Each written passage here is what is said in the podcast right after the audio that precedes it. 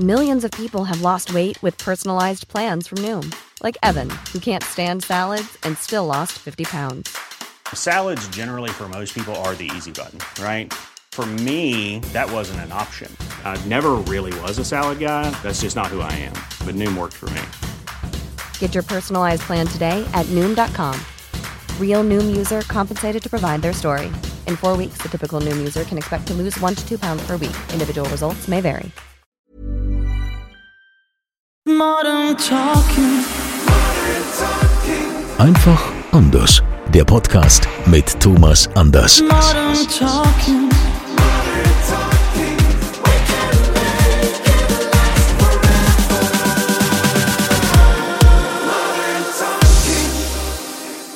Schön, dass ihr wieder mit dabei seid hier beim offiziellen Thomas Anders Podcast Modern Talking einfach anders.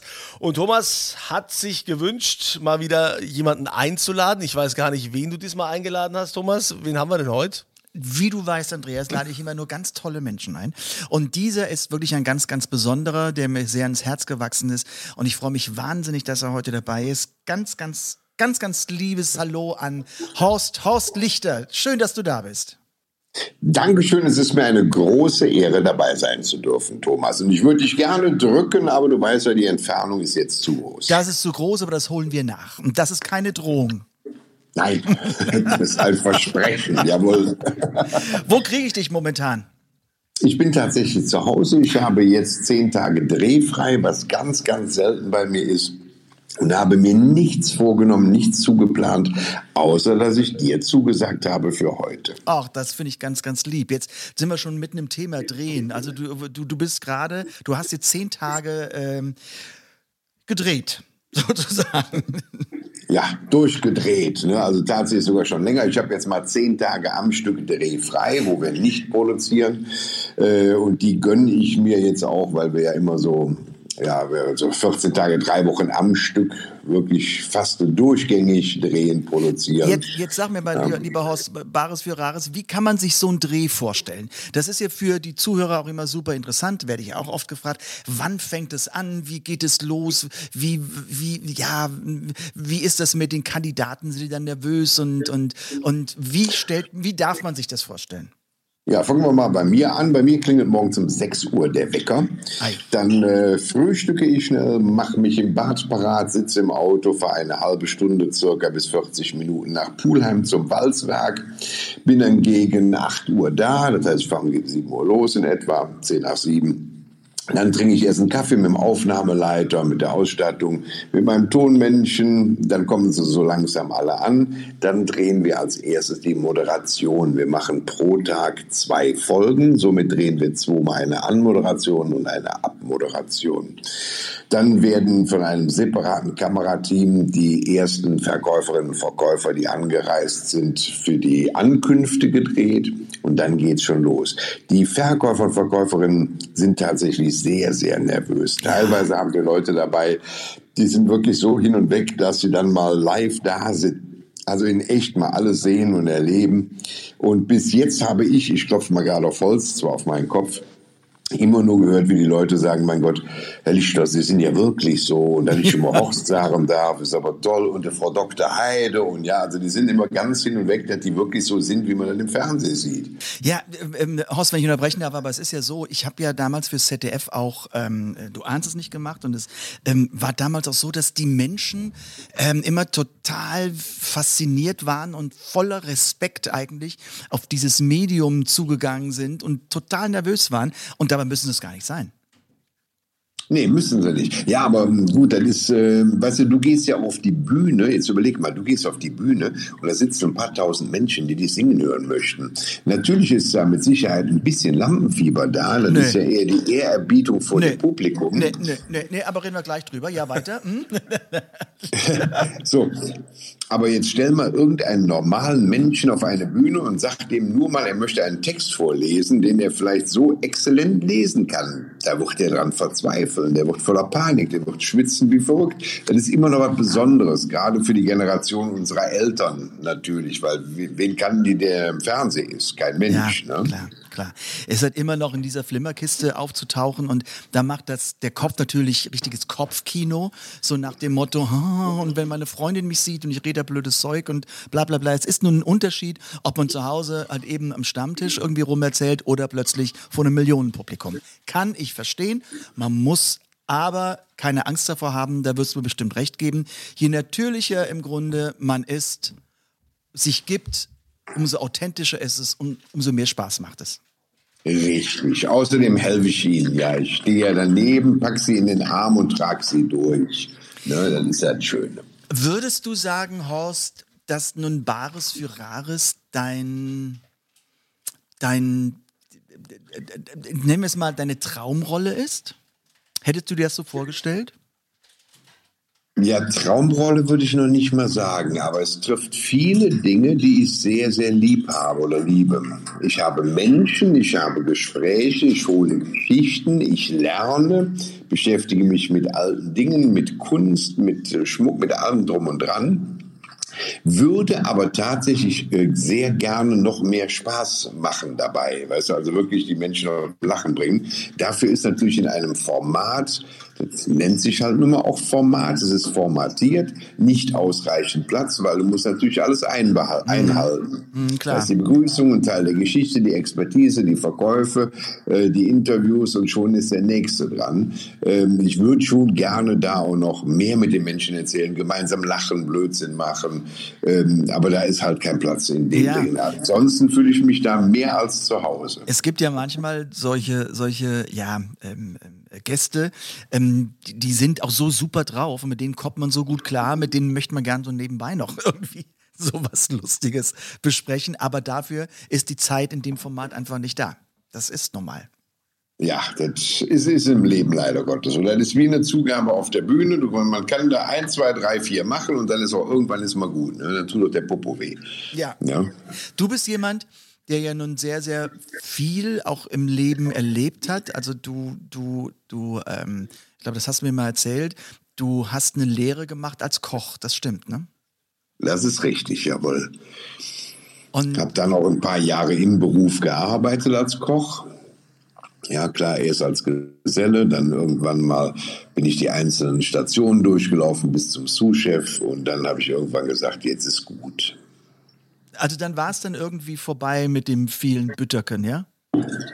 Ja, es war äh, als angestellter Koch war irgendwann durch, weil ähm, Weißt du, da wo ich die Ausbildung gemacht habe, da war Kochen und, und Gastronomie das, was ich mir vorgestellt habe. Für Menschen, mit Menschen, weißt du, du Menschen glücklich machst, dass du lecker kochst, dass du sagst, mein Gott, ist das schön, ist das gemütlich. Und in den letzten Lokalen war dann irgendwann so, dass es nur noch darum geht, okay, wie kriegen wir Umsatz, wie kriegen wir Gewinnoptimierung. Da ging es nicht mehr um den Gast, da ging es nicht mehr um leckere Essen.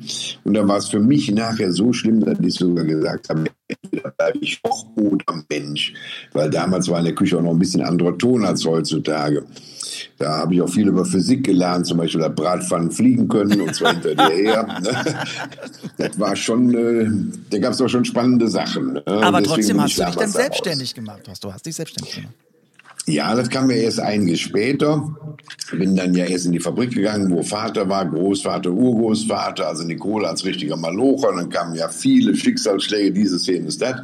Und äh, nach all diesen Dingen habe ich mich dann besonnen mit 28 Jahren, habe gesagt, du, was wollte ich eigentlich im Leben? Eigentlich wollte ich doch ja, ich wollte Gäste bewirten, ich wollte Gäste empfangen, ich wollte, dass Menschen zu mir kommen, ich sie frage, wie es ihnen geht und das sogar so meine, dass ich eine Antwort kriege, die auch ehrlich ist und nicht nur als Floskel, wo lecker riecht, wo man Hunger kriegt, wo man einfach sagt, so ich gehe dahin, ich gehe zum Horst und, und freue mich an dem Abend da zu sein und nicht, ich gehe irgendwo hin, nur damit ich esse zum Überleben. Ja, also das war mir schon wichtig. Und so habe ich dann damit angefangen.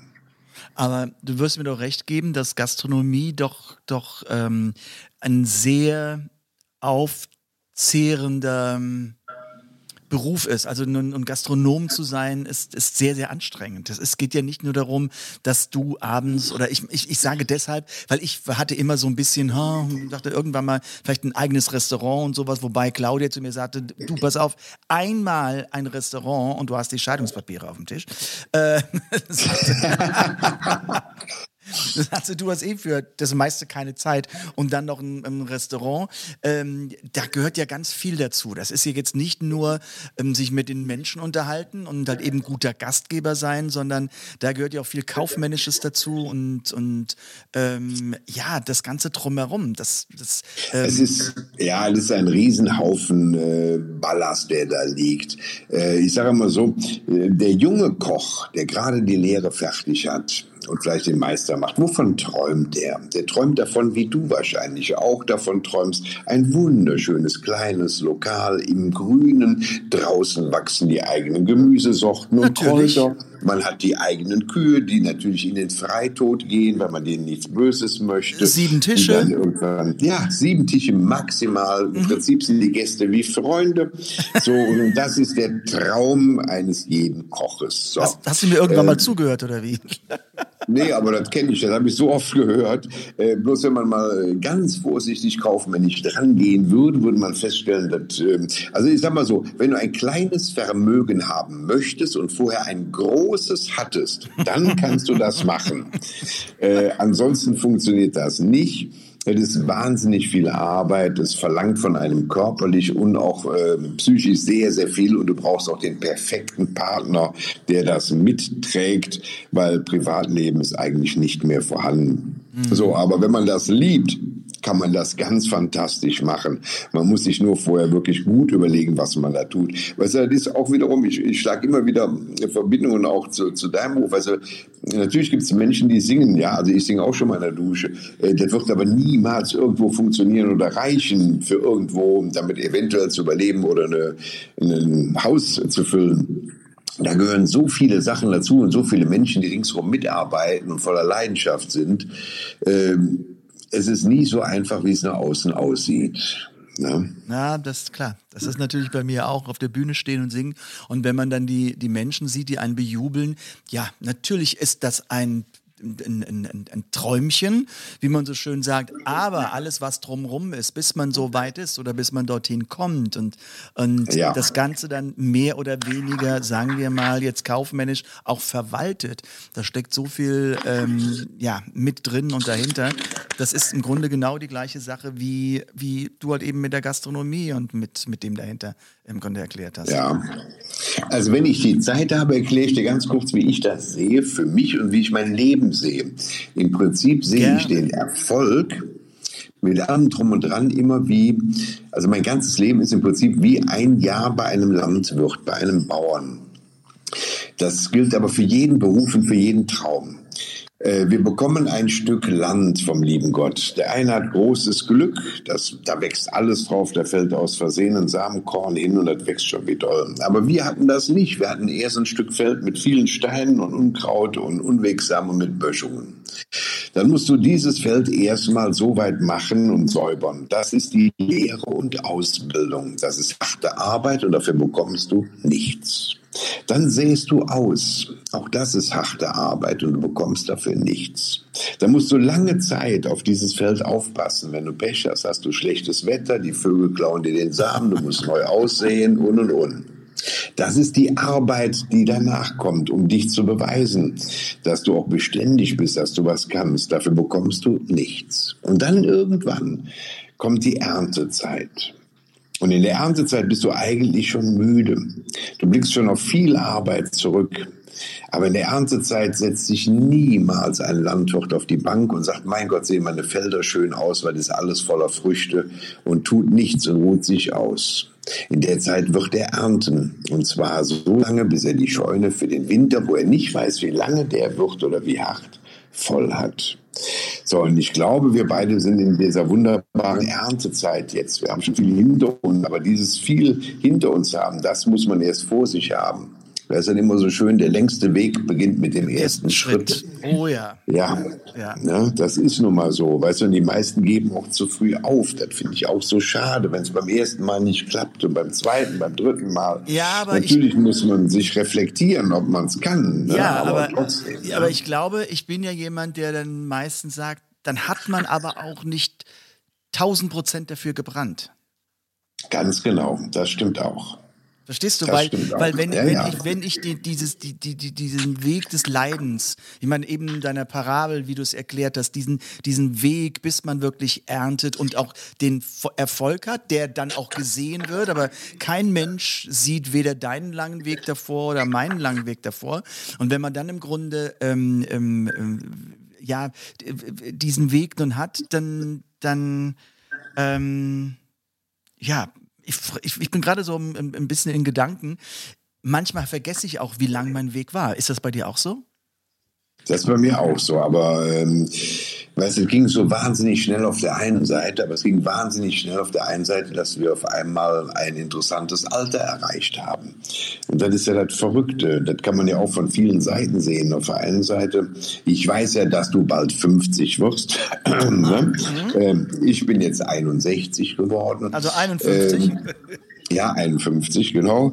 Ähm, was auf der einen Seite wünschen wir uns Menschen ja alle ein sehr langes Leben, aber ohne alt zu werden, das wäre ganz toll. Ähm, wiederum auf der anderen Seite wissen wir, wie wahnsinnig schnell es ging. Ich kann mich ja noch sehr gut erinnern, wie ich 18 wurde, äh, wie ich 20 war, an, an die Zeiten, das ist ja wie gestern irgendwie. Und auf einmal ist man doch sehr erwachsen.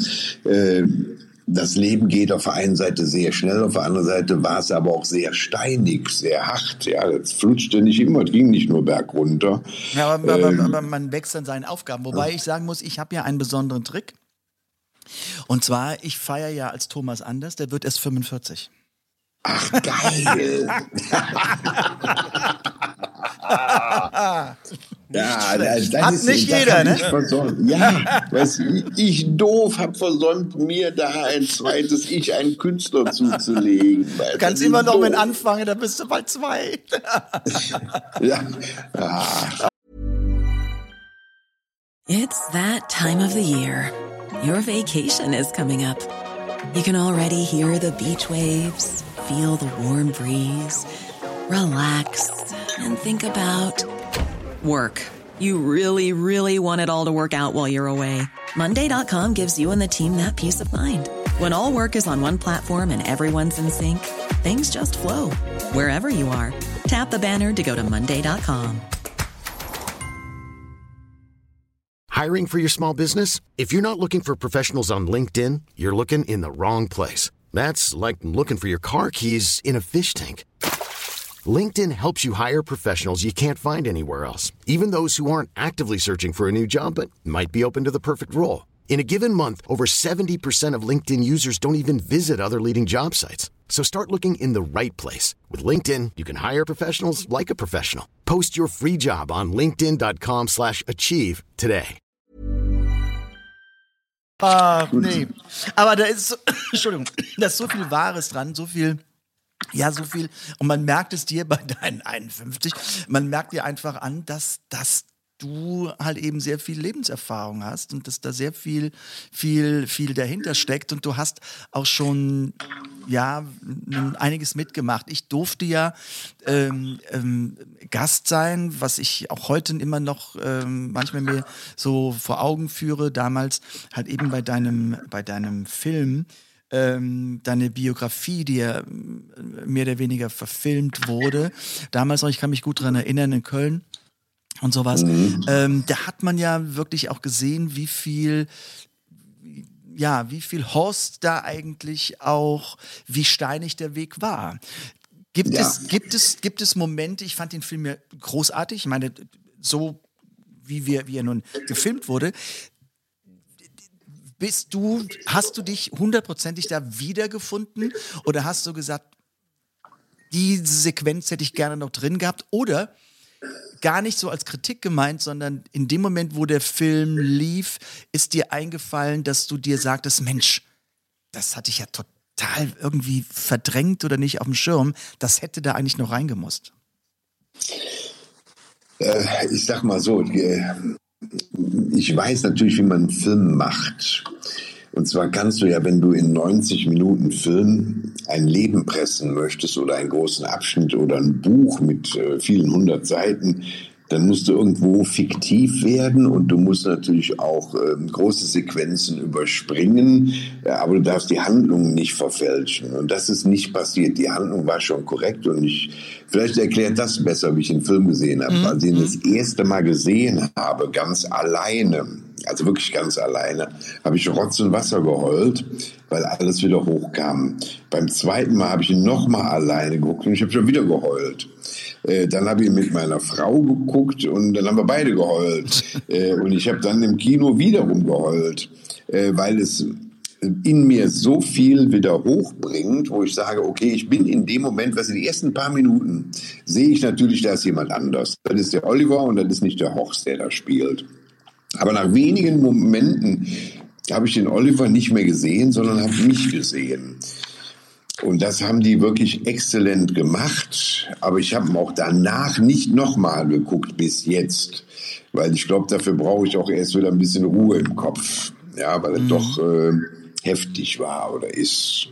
Ja, obwohl man auch viel lachen kann. Dabei. Ja, so, ich fand, ich, man hat so, jetzt natürlich aus deiner Perspektive, weil bei dir sehr viel hochkam und weil natürlich diese Erinnerungen, die, das war ja für dich wahrscheinlich eine ganz schwimmende Grenze. Das ist einmal dieser, dieser Film, der von Schauspielern gespielt wird, aber du bist im Grunde eingetaucht in dein Leben. Und das hat natürlich genau. eine viel, viel tiefere ähm, ähm, Emotion, als wenn man halt eben im Sessel im Kino sitzt und man guckt auf die Leinwand und man denkt, ach, das ist im Horst passiert und so, weil man ja als Zuschauer ganz einfach den Abstand dazu hat, den du im Grunde gar nicht haben kannst, weil es ist dein Leben. Ich wüsste auch nicht, wie ich reagieren würde, wenn man ein Leben, ein, ein Film über mich ähm, im Grunde machen würde. Wird wahrscheinlich nie passieren.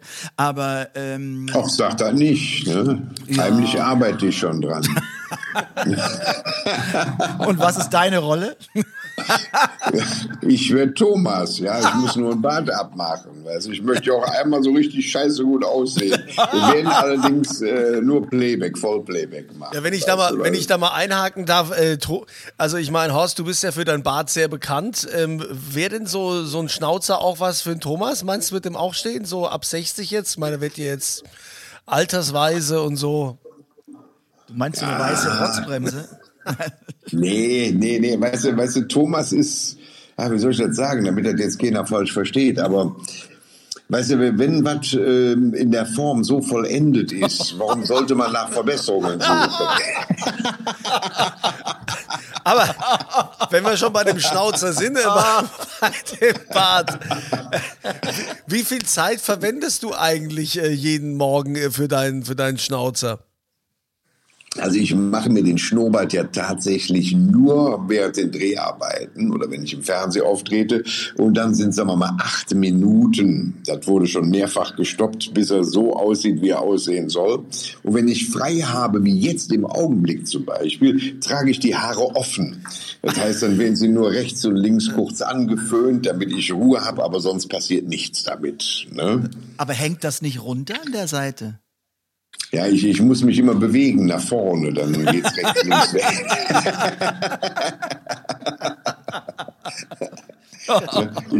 ich sag mal, Suppe essen kann dann spannend werden, aber ich habe meine Techniken über die Jahrzehnte doch äh, vervollständigt. Ne? Hast, hast du eigentlich noch Lust, äh, Lust auf Kochen oder ist das jetzt für dich völlig, äh, völlig abgelegt? Also ich frage nur, weil der Thomas kocht ja auch so gern ne? und er wird sich bestimmt freuen, jetzt wo er auch ein bisschen älter wird, dass er dann jemanden hat, der gemeinsam mit ihm kocht, ne? so ein paar Kochabende. Also ich sag mal so, ähm, ich, ich koche tatsächlich immer noch gerne. Aber man darf nie vergessen, es war mein Beruf, weißt du, es war ein Mittel zum Zweck. Ähm, das heißt, ich habe gekocht, um die Menschen zu mir zu bekommen ins Lokal. Dafür musstest du verdammt gut kochen, du musstest aber auch sehr unterhaltsam sein und das Lokal musste verrückt sein, damit sie kommen. Weil gut kochen können viele Menschen. So, äh, ich hätte natürlich irgendwann meine eigene Art, wie ich koche. Und mir kommt es halt darauf an, dass es natürlich echt bodenständig, einfach schweinisch lecker ist. Weißt du, ich war jetzt keiner, der die Teller bemalt, ja, einen auf Figaro am Teller macht oder sonst irgendwas, sondern musste einfach nur unheimlich lecker sein und gut riechen. Aber jetzt, wo wir ja in dieses Alter kommen, wo wir uns auch schon mal einen Tag im Monat frei nehmen können und ich momentan an dem Traum äh, arbeite, wo ich schon immer von geträumt habe, nämlich den alten Bauernhof, den wir gerade am, am Sanieren sind, wo ich ja mal irgendwann hoffentlich leben werde, wenn die Welt einigermaßen normal bleibt. Da kommt natürlich eine schöne große Küche hin. Und da könnte ich mir sehr gut vorstellen, dass der Thomas und ich unsere Frauen mal verwöhnen. Ja, aber die Frauen würden wir dann noch so lange nach draußen schicken, damit die uns nicht da reinquatschen. Ja, weil na, da quatscht mir überall rein dann, weil die so exzellent kocht und das will Ach, ich sie kocht nicht. auch gut. Das ist, das, da, da, da habe ich, da habe ich Glück, weil meine Frau Claudia kocht ja gar nicht. Und das finde ich ja sehr entspannt. weil, weil, Nein, weil, weil ich finde, ich finde, ähm, je nachdem, wenn, wenn man eine Partnerin, Partner hat, wo beide, ich meine, man muss, man muss unglaublich gut eingespielt sein, damit man das, damit jeder so seine Handgriffe für sich hat. Das ist bei Aber uns nicht machbar. Also jetzt verrate ich ein Geheimnis. Also wir, Nala und ich, wir können nicht gemeinsam kochen. Das geht nicht. Also noch nicht mal Kaffee, da würden wir uns schon in die Wolle kriegen. Ähm, weil Nala hat ihre ganz eigene Art und Weise zu kochen. Und ich muss zugeben, es schmeckt nachher immer fantastisch. Und es sieht auch super aus. Aber ich würde alles, jeden einzelnen Schritt anders machen. Ähm, und deswegen halte ich mich da raus. Wenn sie sagt, sie kocht, dann kocht sie. Ich decke dann den Tisch, äh, wenn es sein muss. Aber ich spüle sehr gerne dann. Aber wenn ich koche, dann muss sie raus. Ja, also wenn ich ein Risotto mache, weißt du, da, gehört nun mal jede Menge Butter rein, da gehört jede Menge Parmesan rein. Äh, Ich mache es anders als sie. Ihr Risotto ist lecker, gar keine Frage. Ich finde, meins ist einfach, wie soll ich sagen, ja, leckerer, ne? aber, aber ich sagte, mit dem Rausgehen, mit dem Rausgehen geht bei uns nicht, weil bei uns ist alles offen. Wir haben so einen ganz großen Küchenblock und da ist eine lange Tafel dran. Also man, wenn ich Gäste habe, wenn wir Gäste haben, dann sehen die mir beim Kochen zu. Und ich habe da mit dem Großen und Ganzen kein Problem, aber du wirst mir recht geben, wahrscheinlich macht dich das genauso bekloppt wie mich, wenn ich dann am Kochen bin und dann steht irgendjemand auf und kommt zu mir und sagt, ich würde das aber so und so machen. Ja, ich krieg die Krätze. Dann drüber. könnte schon mal sein, dass eine ganz scharfe Ja. Klinge aus der Schublade gezogen wird und Ja, äh, ja. ich glaube, bei der Polizei anrufen muss und sagen, ich habe jemanden ermordet. Ähm, ja. aber du Ja, kannst das, das- nachvollziehen, das- ne? Das, das, das ist Ja, also- wirklich. Hm, ja. Ich kann ja mehr als nachvollziehen. Weißt du, wir beide sind ja Kritik äh, empfänglich. Ja, das ist ja gar kein Problem. Ähm, ja, gerne schriftlich einreichen, dann können wir es ablegen. Äh, aber, weißt du, es kommt ja auch keiner auf die Bühne und sagt, du, also, ja, anders, also, das hätte ich jetzt ein bisschen anders gesungen. Weißt du? Ja, ne? Ja. Dann such dir einen, einen anderen Künstler. Geh, ja, tschüss. Ja, Nee, ja. also, Weißt du, wenn du kochst, dann kochst du und Ende aus Feierabend, das ist exzellent. Und wenn jemand das nicht schmeckt, dann hat er entweder keinen Geschmack oder kommt von woanders. So, Ja. Ende. Ja, mich Ne? macht das auch immer, also ich kann, ich kann da schlecht drauf. Wie gesagt, ich bin ja nun nicht der gelernte Koch, sondern ich bin ja Autodidakt und ich bin jemand, der, der halt eben äh, sich das selbst beigebracht hat und so verschiedene Dinge schon weiß und auch kann und im Laufe der Jahre auch dazugelernt hat. Aber wenn dann jemand hinkommt und dann noch mit dem Glas Champagner neben einem steht und sagt, ach ja, hör mal, ich muss dir mal erzählen, was mir passiert.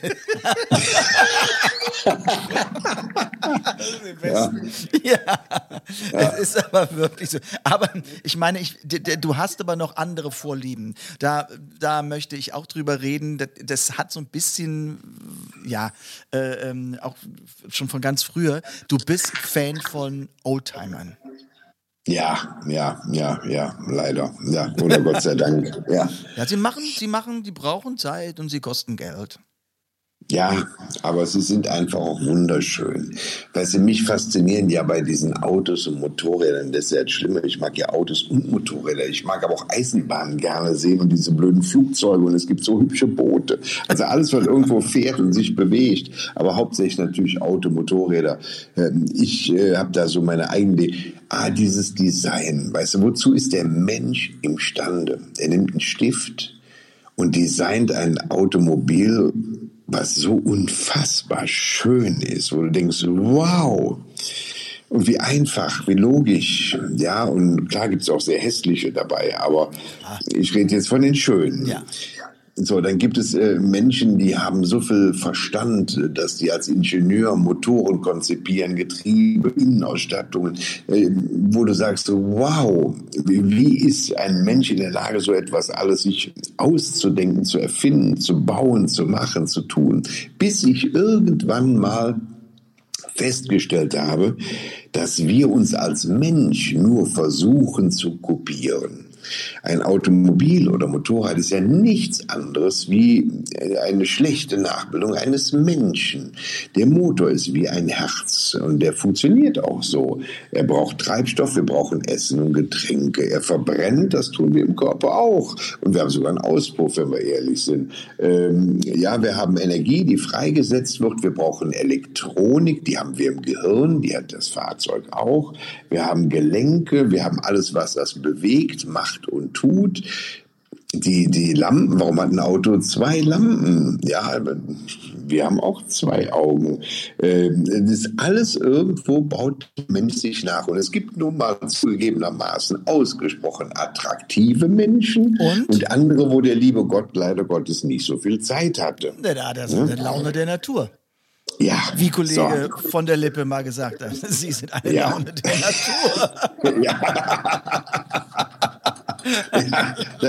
ja, ja, so. Und äh, da muss ich einfach sagen, ich, ich mag es auch, sie zu hören, zu fühlen, zu riechen, Zeitreisen damit zu machen. Dann überlege ich, weißt du, wenn du so ein Auto aus den 50er Jahren oder von mir so aus den 30er Jahren hast oder 60er Jahren, Wer hat das damals sich neu leisten können? Wie hat er sich gefreut? Wie hat er darauf gespart? Was hat er damit erlebt? Was ist in dem Auto passiert? Das sind, ich ja, damals war noch Platz drin. Heute in dem ja. Mini kann nicht so viel passieren, verstehst du? Das ist direkt ein Bandscheibenvorfall. Ja, stimmt. ja, ja. Ne? Ja, aber das ist eine ganz große Leidenschaft. Ja, äh, stimmt, es ja. ist so, also ich habe ja schon einige Male, nicht, doch schon mehrmals, doch kann ich sagen, habe ich so Oldtimer-Rennen heute mal Fahrten mitgemacht. Und mhm. was mir dabei aufgefallen ist, ähm, wenn man dann so durch die Ortschaften fährt und die Menschen stehen zum Teil am Straßenrand, man sieht nur glückliche Menschen. Die, ja, die, die winken, winken ja. die, die freuen sich, die klatschen und mhm. die, die, die sind plötzlich mit einem selbst in einer anderen Welt. Das war für mich total faszinierend, als ich das zum ersten Mal machte und dachte, oh, das ist vielleicht jetzt komisch. Nein, als ich die zweite äh, Oldtimer-Fahrt machte, war das genauso und bei der dritten war es auch so.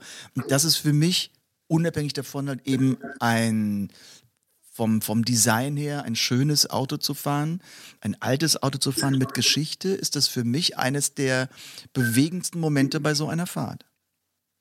Ja, weil die Menschen, äh, weißt du, die ändern sich an so viele Dinge auch, die am Straßenrand stehen.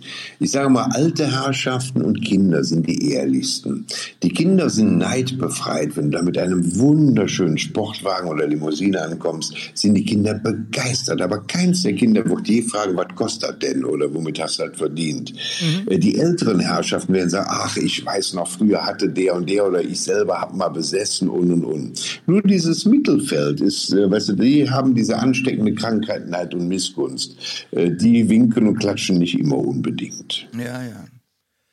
Wenn ja. ich mal ganz kurz nochmal einhaken darf, ähm, Horst, äh, wir ja. haben ja jetzt nur noch wenige Tage. Dann ist der Tag aller Tage da und Thomas feiert dieses Jubiläum, diesen besonderen Geburtstag.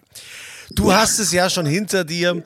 Äh, wir wollen natürlich auch diesen Podcast nutzen für deine Glückwünsche äh, an Thomas und auch äh, vielleicht ein Rat, was ab dem 60. denn plötzlich besser wird oder anders.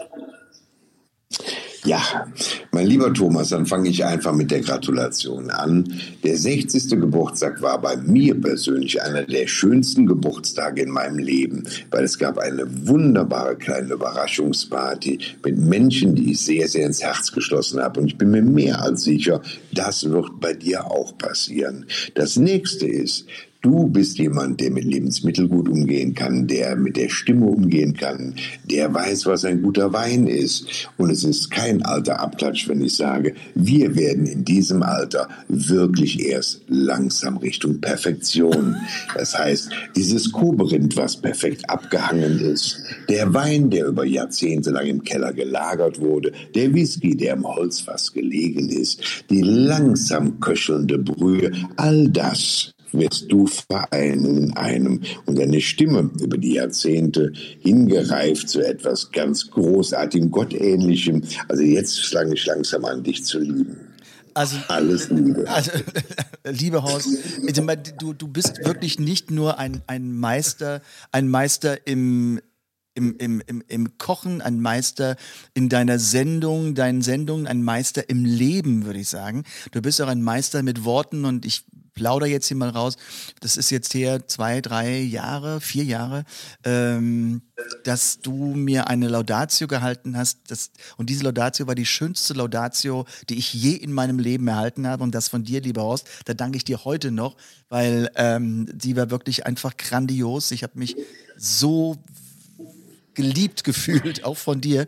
Ähm, dafür will ich jetzt nochmal Danke sagen und auch direkt Danke, dass du heute halt eben mit mir halt eben diesen Podcast gemacht hast. Das finde ich ganz großartig. Vielleicht noch ein bisschen Werbung. Wann fängt die neue, die neuen Sendungen, die neue Staffel für Wahres gegen Rares, wann fängt es an? Weißt du schon das Sendedatum? Du, wir laufen ja tatsächlich jeden Tag um 15.05 ne? Uhr permanent laufen wir durchgängig. Äh, das ist unfassbar, deswegen kann ich für kaum etwas Werbung machen, außer vielleicht für den ersten Weihnachtsfeiertag. Das dauert ja noch ein bisschen. Da gibt es wieder eine weitere Folge von äh, Lichters Traumrouten, wo ich mit dem Motorrad unterwegs sein werde. Diesmal geht es durch Italien. Wen ich mitnehme, weiß ich leider Gottes noch nicht. Da sind noch ein ganzes Team dran am Arbeiten. Wir, hat, wir hatten bei der, beim letzten Mal Weihnachten habe ich dir geschrieben, weil das fand ich so toll. Ja, äh, durch ja. Rosamunde Pilcherländle ähm, im, im Cornwall wart ihr und äh, Cornwall, ja. Genau, da habe ich dir geschrieben. Also äh, gut, äh, bis dahin ist noch ein bisschen was. Ich werde noch mal kurz vor ähm, vor Dezember will ich noch mal eine Werbung für dich bei mir im Podcast machen. ah, mein lieber Horst, fühle dich umarmt. Tausend, tausend Dank, dass du dabei warst und ähm, wie immer ganz, ganz herzlich, ganz empathisch, ein ganz, ganz liebevoller Mensch und, und nochmals danke. Grüße mir die Nada und ich hoffe, wir sehen uns bald persönlich und können uns drücken. Das wäre sehr schön. Dir, deinem Schatz und dem ganzen Team da im Hintergrund auch äh, ganz, ganz liebe Grüße. Dankeschön, dass ich dabei sein durfte. Ist mir wirklich eine Ehre gewesen. Vielen lieben Dank. Danke. Ja, eigentlich hätten wir nach der Laudatio schon aufhören müssen, ne? Also, das war ja großartig. Aber gut, also das haben wir hier sehr gerne mitgenommen. Also vielen Dank, lieber Horst Lichter. Und äh, euch danke wie immer fürs Zuhören. Und ihr wisst, wenn ihr Fragen habt, könnt ihr uns gerne schreiben an podcast.thomas-anders.com bekommen. Und die Fragen, die wir veröffentlichen, dafür gibt es dann auch eine Podcast-Tasse, die natürlich der Horst auch geschickt kriegt. Ne? Natürlich ne? bekommt Horst die Tasse. So, und dann, wenn wir uns das nächste Mal hören, dann ist Thomas schon ein paar Tage älter. Ne? Ja. Was zählt es zu zählen? Gar nichts. Danke, Horst. Ciao. Ciao, ciao, ihr Lieben. Modern Talking. Einfach anders. Die Story eines Superstars. Der Podcast mit Thomas Anders.